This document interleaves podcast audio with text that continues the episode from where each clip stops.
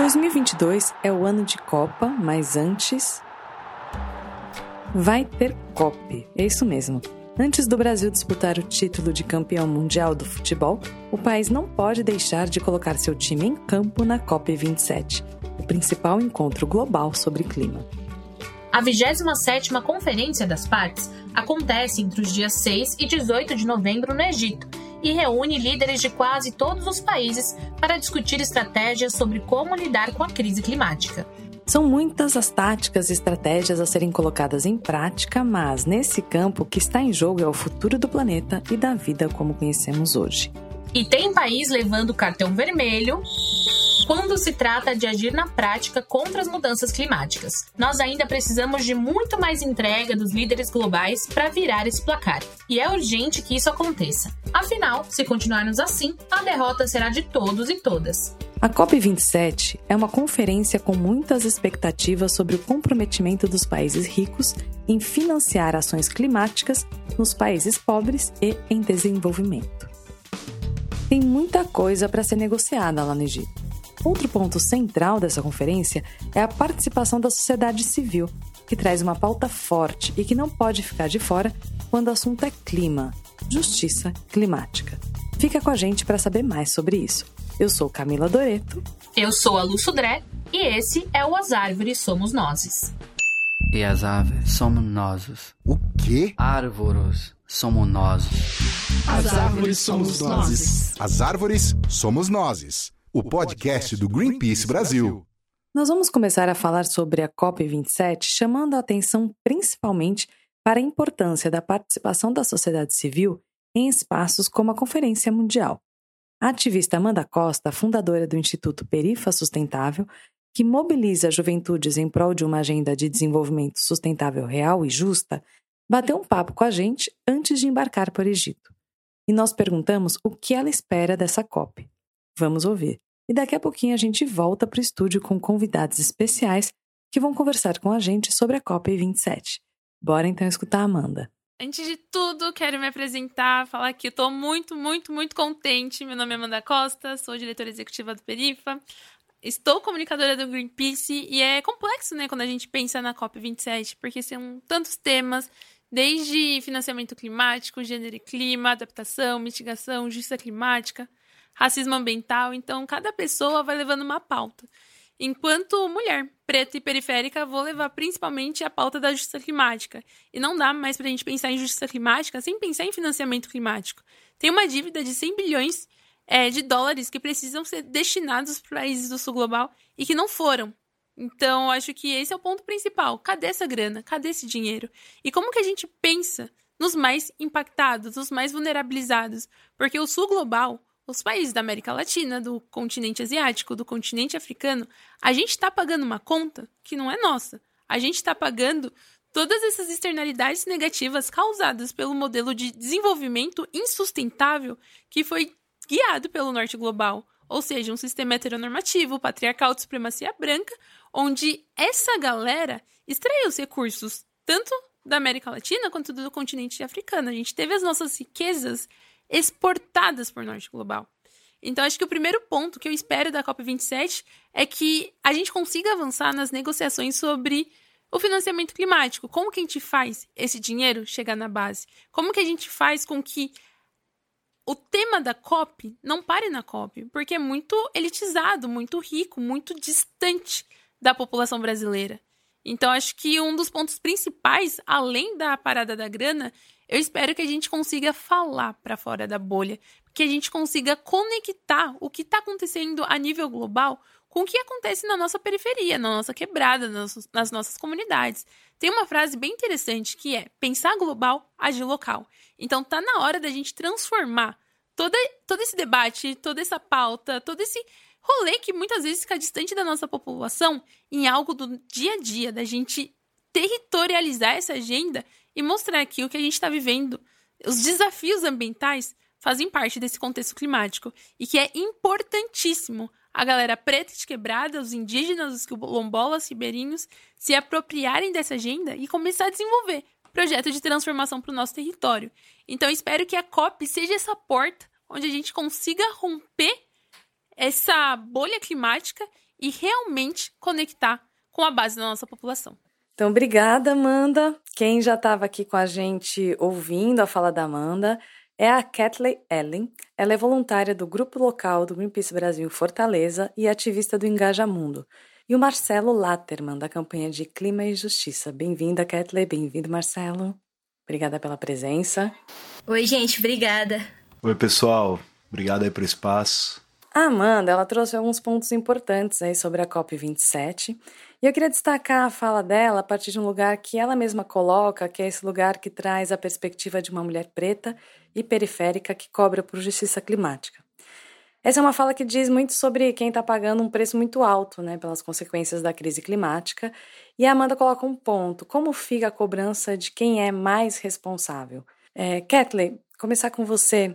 Como você conecta a importância de um assunto como esse, a justiça climática, na COP27, com a realidade que você vive? Por que é a importância do mundo abordar um momento como este e, num encontro mundial de clima, a questão de justiça climática? Gente, uma coisa antes, desculpa. É, assim, eu moro na periferia, né? Então é carro da pamonha, a galera gritando, mãe chamando o filho. Então, se em algum momento isso vazar, vocês falam que eu recomeço, beleza? Fica tranquila.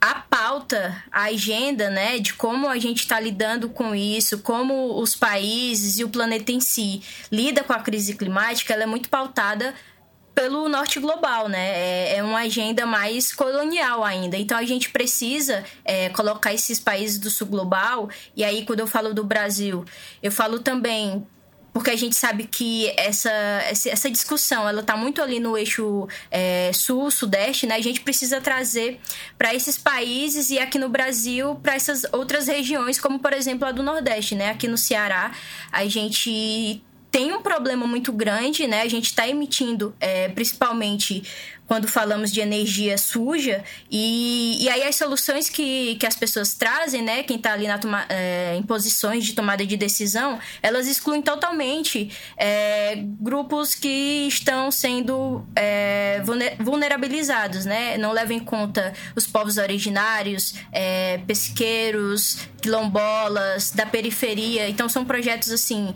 que trazem é, um fundo de solução, mas que, mas que excluem é, as pessoas mais afetadas, né, no final da história. E aí, Kathleen, nesse sentido, a discussão de justiça climática vai estar no centro de tudo que está sendo negociado na COP27. É o que a gente espera, né? É o que a juventude, pelo menos, é, eu conheço bastante gente, assim, de juventude que tá, que tá presente na COP e essa é uma das pautas que estão tentando levar é, e colocar no centro da discussão. Não, é, muito, é muito importante né, essa percepção das pessoas que estão nesses territórios mais vulnerabilizados, e a Kathleen e a Amanda trazem muito fortemente né, a importância dessas vozes estarem não só né, estarem nas discussões, ocuparem os espaços, mas também os espaços de decisão, de construção de políticas públicas, né, para enfrentar essas desigualdades que levam aí à injustiça climática. Né. É, o que elas percebem no território é muito da manifestação aí da, dessa injustiça climática, que eu vou dar um exemplo, né? É, 70% das emissões né, é, de gases de efeito estufa são geradas aí por só 10 países, né? E, e normalmente, né? E, e, foram as emissões foram muito uh, importantes, enfim, para esses países se desenvolverem, enriquecerem e tal. Mas a gente já tem mais de 3 bilhões de pessoas vivendo em áreas de vulnerabilidade climática. Né? E essas pessoas com certeza aí não, não, se, né, não tiveram os bon, o bônus, né? ficam só com o ônus aí das questões de emissões. Então é, é importante que a gente corrija urgentemente que o, que o planeta, né, os, as decisões sejam é, tomadas de forma representativa e que olhem e que ouçam os territórios mais impactados. É, vulnerabilidade climática são os territórios aí mais suscetíveis a sofrer com as consequências, né? Como, por exemplo, enchentes, furacões, secas intensas, é isso, né? Isso, isso. São, são territórios aí marcados, né, por, por desigualdades estruturais, né, históricas, tanto da de questões raciais, de gênero, e, e que acabam marginalizando, colocando pessoas uh, em situação de vulnerabilidade, como né, viver em áreas de risco, sem saneamento básico, é, enfim, com, que estão aí mais é, vulneráveis a enchentes, inundações também. E, enfim, então essa correção, olhar para essas desigualdades históricas enfrentá-las é parte aí do debate climático e é cada vez mais importante que seja, que paute essa agenda, né? Marcelo, aproveitando que você trouxe essa questão da desigualdade, na COP15 em 2019, que aconteceu em Copenhague, na Dinamarca, os governos dos países ricos assumiram um compromisso financeiro de compensar suas emissões e contribuir com as perdas e danos dos países mais suscetíveis aos impactos da crise climática, né, que você acabou de trazer para gente, e que não tem e que não tem recursos financeiros para se adaptar e compensar perdas e danos. Do que se trata esse compromisso? O que significa perdas e danos? Só para quem está ouvindo a gente entender o que está em jogo nessa COP também. Perfeito, Lu.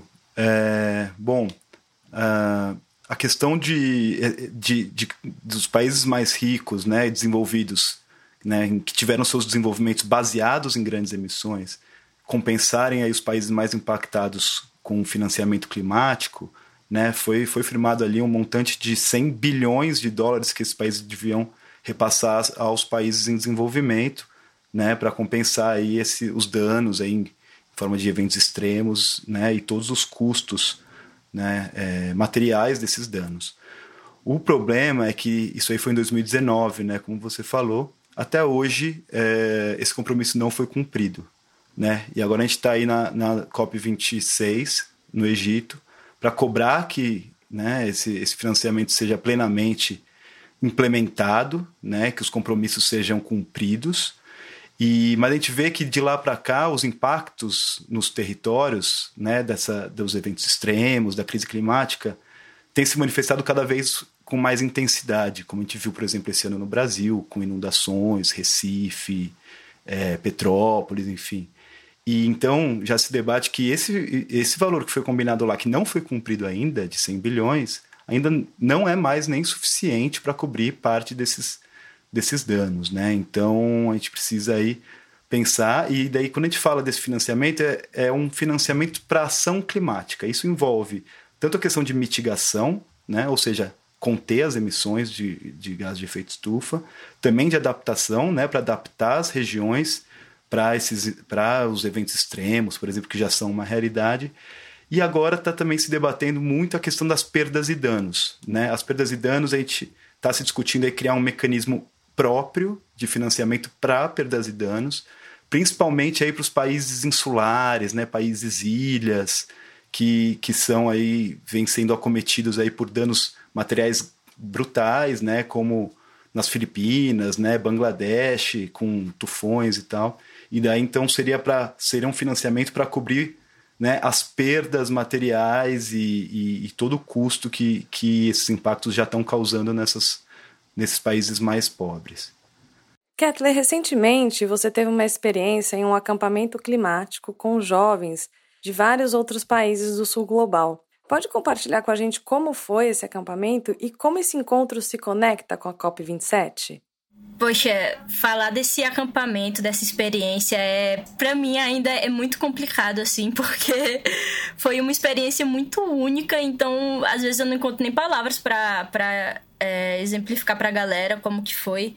Mas eu lembro do primeiro dia, assim, é, no discurso de abertura, em que foi falado pra gente que o objetivo ali daquele encontro, é, da nossa reunião, é, era aprender, mas também voltar para casa com ousadia para mobilizar. E eu acho que isso ficou muito forte para mim, uma memória muito viva, porque é, era isso, né? A gente conseguiu ver é, as realidades diferentes de vários ativistas pelo, pelo mundo, mas principalmente do sul global. E a gente viu que eles estão passando por problemas muito similares é, e estão tendo que utilizar ferramentas um pouco diferentes porque nossas realidades são diferentes. Então, aprender muito com todos eles e poder trazer um pouco disso para cá me, me leva muito a essa frase de que a gente tinha que voltar com ousadia, né? Com tudo que a gente aprendeu. Então, eu acho que se conecta nisso. A gente construiu pontes ali uns com os outros e compartilhamos conhecimento e continuamos em contato. Então, eu soube de algumas coisas, alguns problemas que, que muitos tiveram ali em relação à, à COP27. Então, a gente está conectado, está conversando e, e pensando em mobilizações conjuntas. Acho que é legal contar também de onde ele aconteceu, onde ele aconteceu, né? Que acabei não perguntando, mas ele aconteceu na Tunísia, né? É, aconteceu na Tunísia, que fica no norte da África, e contou com a presença de várias organizações e muitos ativistas, assim, de mais de 60 países, então foi bem diverso, foi, foi incrível. Marcelo, é, voltando para a questão do que está sendo discutido lá na, na COP, né, no Egito, além do financiamento, as perdas e danos climáticos que você citou, quais outras discussões fundamentais estão acontecendo? Bom, é, a COP27 é, tem trazido bastante essa questão de financiamento, realmente, né, que é uma, uma das questões não cumpridas, mas é muito interessante que ela traz pela primeira vez, e até é importante porque ela está acontecendo num país do sul global, né, no Egito, uh, a questão de justiça climática como eixo central das discussões. Né? Ou seja, para a gente pensar nas questões de mitigação, a gente tem que pensar nos direitos dos povos originários, né, os direitos humanos, os direitos territoriais, para pensar a questão de adaptação, é, a gente precisa também né, ouvir as vozes de quem conhece, quem está nos territórios e buscar né, as transformações necessárias para ter para que esses povos, essas pessoas tenham mais resiliência às questões, aos impactos climáticos. E, e também mesmo para a questão de financiamento, né, é, é fundamental que, que o, o dinheiro, enfim, que esse dinheiro chegue nas pessoas que mais precisam, nos territórios que mais precisam, que são os mais vulnerabilizados e que não e que os grandes poderes aí corporativos, grandes empresas não dominem e não busquem formas aí de se apropriar desse mecanismo fundamental, né, que que está sendo discutido para garantir maior resiliência das pessoas, mas a gente precisa garantir que esse dinheiro realmente chegue para quem precisa e que não fique só ali no espectro político, econômico de quem é mais poderoso. Por isso a importância aí da participação das pessoas e que e essa participação está cada vez mais forte, potente aí com a Amanda, por exemplo, que representa a gente aí super bem e, e a voz da periferia de São Paulo. Não, fico me perguntando se esse se esse valor de 100 bilhões para financiamento de ações climáticas ele foi ele foi definido em 2019, talvez ele precise né, ser atualizado, certo? Exatamente. É, assim, primeira coisa, esses 100 bilhões não foram cumpridos, né? Então, primeiro a gente tem que garantir os mecanismos de implementação e cobrar que eles sejam implementados. Esse, enquanto a gente já tem muita gente falando que a gente precisa dobrar esse valor, exatamente por isso, porque os danos têm se, né, têm aumentado, a gente tem entendido aí que, que esse valor já não é suficiente. Mas antes de dobrar, que é necessário, que é fundamental, a gente precisa da implementação do, do que já foi comprometido, né? Já, que os países já se comprometeram. E a gente não teve isso. Então, essa também é a cópia da implementação. A gente precisa de ações concretas e aí a gente também pensar em metas mais ambiciosas, mas que tenham os mecanismos garantidos para que sejam aplicadas a gente está falando sobre a questão dos mecanismos de financiamento, né? Mas tem uma perspectiva do aumento da ambição e de implementações das metas de redução de emissão de gases de efeito estufa por cada país. A gente pode esperar isso ou ainda tem essa perspectiva dos países ficarem mais né, no falatório e menos na ação prática, Marcelo? É, queria só retomar um, uma questão aí que é importante que o que o governo Bolsonaro fez algumas manobras aí para que o Brasil pudesse emitir mais gases de efeito estufa, né, do que a meta estabelecida em 2015, aumentando esse volume para 73 milhões de toneladas de CO2 a mais até 2030, né, só complementando aí. Isso, uh, sim, essa COP também é um espaço uh, em que as NDCs, né, são os compromissos de redução de emissões dos países, seja revisada né, rediscutida. E então existe bastante, né, a sociedade civil está ali também cobrando para que as metas têm que ser necessariamente mais ambiciosas a cada revisão, né? E então isso está previsto e também está previsto incluir, né, o princípio da justiça climática também nesses planos de redução de emissões, ou seja, que, que esses planos de redução de emissões tenham né, como, como centro o respeito, como eu falei, aos direitos humanos, né, aos direitos territoriais dos povos aí impactados por essas medidas.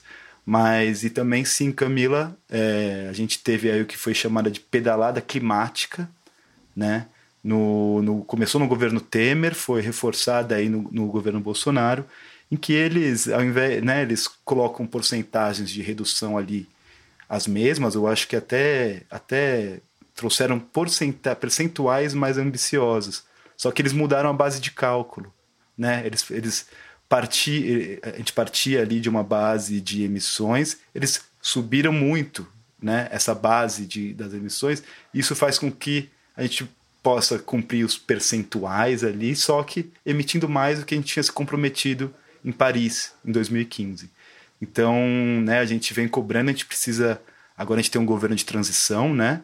E cobrar que essas pedaladas climáticas sejam é, revertidas imediatamente e que aí sim a gente tenha metas mais ambiciosas e, e reais, né? Trazendo a questão da importância da participação da sociedade civil, que a Kathleen comentou, que o Marcelo comentou também, é, a gente tem uma outra fala da Amanda Costa, queria que vocês ouvissem agora, junto com a gente. Ela falou sobre o protagonismo da juventude nesse movimento contra a crise climática e ressaltou a importância da presença dos ativistas na COP27 e em outros espaços de decisão. Bora ouvir. Quando a gente pensa em juventudes, tem uma pauta principal, que é equidade intergeracional ou seja, o meu direito de usufruir de um meio ambiente pleno deveria ser o mesmo direito das gerações mais experientes. Mas o meu pai, que fala que já nadou no Rio Tietê, essa ideia é inconcebível para mim. Porque o Rio Tietê tá poluído, tá fétido, tá morto. Então, acho que quando jo jovens, quando a juventude acessa um espaço de negociação global, de discussões a nível internacional, e entende que isso não é apenas uma demanda individual, não é apenas uma demanda singular, mas existem jovens de vários países que estão fazendo esse mesmo apelo. Pensar que o nosso futuro está sendo comprometido e que estão decidindo sem nos colocar na mesa, na tomada de decisão, sem nos chamar para o debate, isso é a maior injustiça do universo. Então, quando pessoas pretas, quebradas e jovens acessam esse espaço, primeiro é desafiar o status quo. Desafiar a lógica heteronormativa de supremacia branca dominante e apresentar uma outra perspectiva, uma perspectiva decolonial, afrodiaspórica, trazendo uma política do bom, belo e justo, do bem viver, entendendo que o nosso mundo não é apenas lucro, lucro, lucro, capitalismo, capitalismo, capitalismo. Não, a gente precisa transformar essa lógica. Então, quando eu trago o meu corpo para aquele espaço, primeiro, eu não vou sozinha. Eu represento uma juventude, represento uma instituição, represento outras mulheres negras que ainda ainda, porque a gente vai mudar isso, não tiveram a oportunidade de acessar esses espaços. E aí a gente apresenta uma agenda, uma agenda que vai levar transformação para o território. Kathleen, eu acho que a Amanda ressoa muito do que você trouxe, né, também sobre é, essa experiência no acampamento lá na Tunísia. E aí queria perguntar para você um pouquinho sobre a expectativa em relação à atuação do Brasil na COP27. Nós estamos gravando esse episódio no dia 9 de novembro, uma semana antes da chegada do presidente eleito, Luiz Inácio Lula da Silva, lá na conferência. E nos últimos quatro anos, o Brasil foi considerado um par internacional na pauta socioambiental e a comunidade internacional está aguardando ansiosamente para ver quais vão ser as sinalizações do novo governo. E é importante a gente lembrar que o presidente Jair Bolsonaro não vai estar presente no evento e que o seu governo acumulou recordes de desmatamento. É nossa maior contribuição para o aquecimento global. Bom, se essa gestão fosse um time, já teria caído para a segunda divisão, né, Kathleen? O que você acha sobre isso? Quais são suas expectativas para a participação do Brasil enquanto governo na COP27? Poxa, total. Acho que nem segunda divisão, não. Acho que pode colocar quarta, assim. Tá caótico a situação. É, nos últimos anos, pelo menos da perspectiva da juventude, né, a gente tentou muito resistir aos retrocessos e, e falar sobre o que está acontecendo e expor para o mundo que estava acontecendo isso. Inclusive, vocês falaram de pedalada climática, teve ação de jovens, né, é, ação civil contra o governo federal. Então, a juventude tem, se mobilizou para fazer com que é, a sociedade brasileira como um todo ouvisse o que a gente estava falando e que é, isso tornaria a gente, como você falou, um páreo para a comunidade internacional. A minha expectativa para essa COP27 em relação ao nosso país é que ele, de fato, fique na posição que era para estar, né? que é de liderança nessa questão de crise climática, que se torne um país que vai guiar a, o resto do mundo para um futuro melhor, porque eu acredito, eu acredito muito na nossa capacidade é, enquanto país de fazer isso acontecer e também nas pessoas. Nós somos um, nós somos um povo muito preocupado é, em geral com o meio ambiente e nós temos um povo que é muito inteligente, que tem soluções para transformar essa realidade para fazer um futuro melhor. Então eu espero que é, novos compromissos sejam feitos, mas que também seja é, retomado algumas coisas que, que se deixaram perder, né, como, por exemplo, as NDC, como o Marcelo estava falando, em questão de paralisar essa pedalada climática e retomar a, a proteção não só do, do, do planeta, mas também da Amazônia, etc poucos jovens, né, tiveram oportunidade de, de estar presente nessa COP27. E eu falo não só do Brasil, mas também do, de todos os de todos os países, né, no geral. Inclusive, a gente teve relatos de ativistas que não, não conseguiram credenciais na própria região que está acontecendo a COP. Inclusive, falaram sobre parar a COP e tudo mais. E a gente tem falado também de COP paralela, de, de é, ambientes ali separados é, da sociedade civil e, e do restante da, da sociedade. E isso me preocupa bastante quanto juventude, assim, porque normalmente a gente já não é levado a sério. E aí eles ainda barram a, a, o nosso acesso a esse tipo de evento. É, é algo muito sério isso que está acontecendo, né? Saber que teve essa restrição, saber que teve um ativista climático é, do Egito que foi preso, saber que as pessoas ali estão sendo colocadas em outro é, sendo colocadas não, elas estão em outros ambientes porque não conseguem acessar é, onde de fato estão conversando e tomando decisão. Isso é muito preocupante e deixa ainda, a gente ainda mais revoltado enquanto juventude, porque a gente sabe que é, é muita conversa e pouca ação, pouca ação, e a gente não pode nem estar tá lá para fiscalizar e pressionar esse, essa, esses tomadores de decisão é, para fazer algo de fato concreto, né? Então, falando assim mais desabafando aqui com vocês, porque é revoltante, sabe? Com certeza, Cat. E é completamente contraditório, né? Se a COP é, que tem como carro-chefe a pauta de justiça climática, ou deveria ter pelo menos, e não dá espaço para participação, né? Uma atitude antidemocrática aí é, de quem está organizando, dos países que estão liderando essa conferência. Muito importante esse alerta, essa denúncia que você traz. E, Marcelo, o que, que o Brasil precisa fazer de fato para retomar esse caminho na liderança contra a crise climática? Nó. Tem muita coisa para fazer, né? É, a gente vem aí de uma gestão, ainda estamos nela, totalmente é, predatória, desmontou todos os mecanismos de combate ao desmatamento, de participação da sociedade civil. É, enfim, é, a gente precisa conter, é, conter não mais, a gente precisa reverter né, os tantos retrocessos aí que a última gestão Bolsonaro trouxe, né? A gente ele falava que não, que o Brasil é uma potência uh, ambiental. O Brasil é, potencialmente. A gente vê, né, a, a fala da Kathleen, os jovens aí tomando a frente, né, com muita potência. A gente vê representação dos povos indígenas na COP, Coalizão Negra pelos Direitos, CONAC, os jovens, enfim.